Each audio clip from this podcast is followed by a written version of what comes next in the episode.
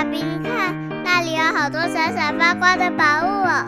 真的耶，宝贝，那就是传说中的十灾故事同心阁。我们赶快去一探究竟吧！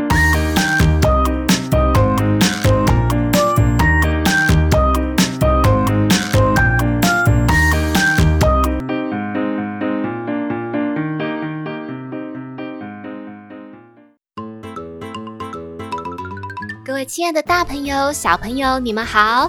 我是陪你在故事里寻宝的琪琪姐姐，欢迎和我一起环游世界去。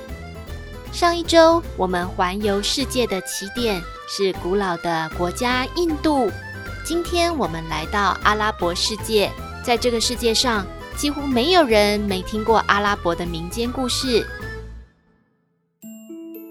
阿拉伯的圣地麦加。古时候又被称为天方夜谭，指的是晚上说的故事。因为连续说了一千零一个晚上，所以天方夜谭又被称为一千零一夜。从前，从前有一个贫穷的渔夫，他每天都要撒四次网，捕到什么就用什么来养活家人。有一天，天还没亮。渔夫就已经带着网子走出家门，来到海边。他一步步走进海水里，到了水深及腰的地方，他用力地抛出渔网。当他要收网的时候，感觉渔网里捞到了沉甸甸的东西，好重哦，一定是什么好东西吧？他使劲地拉着、扯着，把网子拖上岸，喘着气打开渔网，结果。里面竟然是一头死掉发臭的驴子。渔夫没有时间失望，他清空了网子之后，天已经亮了。他再次走入水里，再一次用力地抛出网子。哎，又捞到东西了。这一次没有那么重，应该是鱼吧。他赶紧收网，竟然是装满沙子的大瓶子。渔夫丢掉了瓶子。跪下来祈祷之后，在正午之前第三次走入海里，把网子抛得更远了一点。这一次拉上来的是什么呢？嗯，竟然是一堆破盘子、破瓶子，一网子的垃圾。怎么会这样？今天的运气实在太差了。渔夫清理完网子里的垃圾之后，下午已经过了一半。他祈祷着，这是今天最后一次撒网了，再没有一点收获，今天晚上全家人就要饿肚子了。渔夫更用力地把网子抛得更远，他感觉渔网里勾到了什么沉甸甸的东西，他赶紧收网。网子里面是一个封着口的铜瓶，瓶身有着精细的雕工。渔夫终于笑了，看来这个瓶子。可以卖个好价钱，不错不错。可是这个瓶子好重哦，里面应该是放着什么好东西吧？渔夫撬开了瓶盖，突然从瓶子里冒出了一阵好大的烟雾，烟雾快速地旋转着，变成一根柱子的形状，然后又变成一个巨大的精灵的样子。但是这个庞大的精灵长得好丑！Oh my god！牙齿又尖又黑，眼睛红得像要喷火一样。精灵张牙咧嘴，很凶恶地对渔夫说：“你这家伙，我要杀了你！”渔夫吓得跌坐在地上。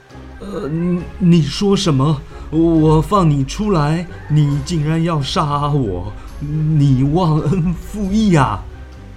精灵张牙舞爪地说：“想当初我被所罗门王抓到，他把我关在瓶子里，让我不见天日。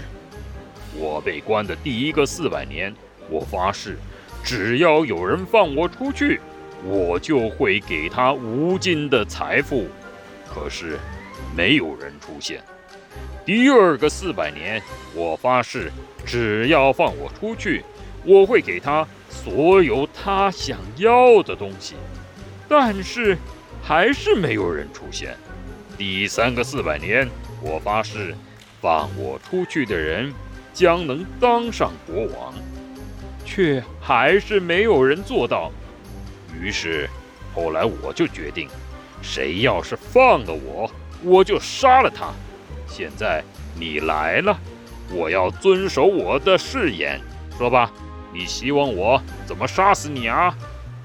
渔夫苦苦哀求，但是精灵却不为所动。渔夫只好对精灵说：“那那在我死之前，你你可以回答我一一个问题吗？”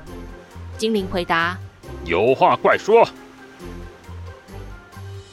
渔夫战战兢兢地说：“你真的本来就在这个瓶子里吗？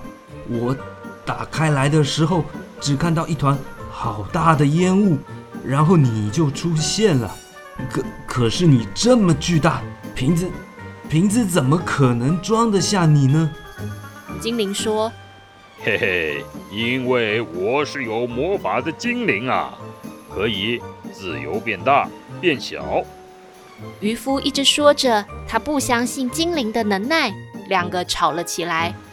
精灵干脆说：“你不相信，我表演给你看。”精灵说着，就跳进瓶子里，往外喊：“嘿嘿，你看到了吧？我可是能变大变小的。”渔夫赶紧捡起瓶塞，把瓶子牢牢堵住。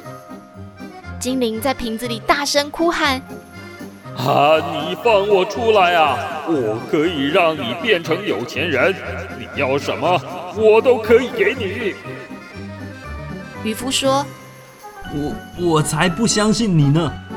渔夫跑向了大海，用尽全身的力气，把瓶子往海里一丢，大声的喊：“从此以后，你就在海里好好待着吧！我要把你的故事告诉全天下人，让他们知道你是个大坏蛋。”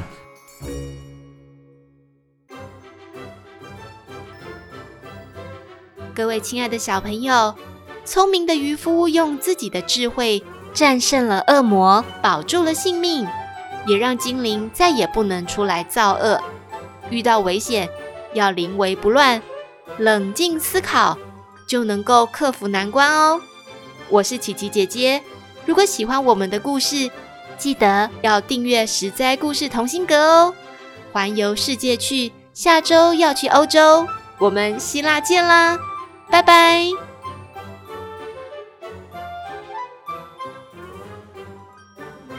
以上由实在实在网络教育学院制作播出。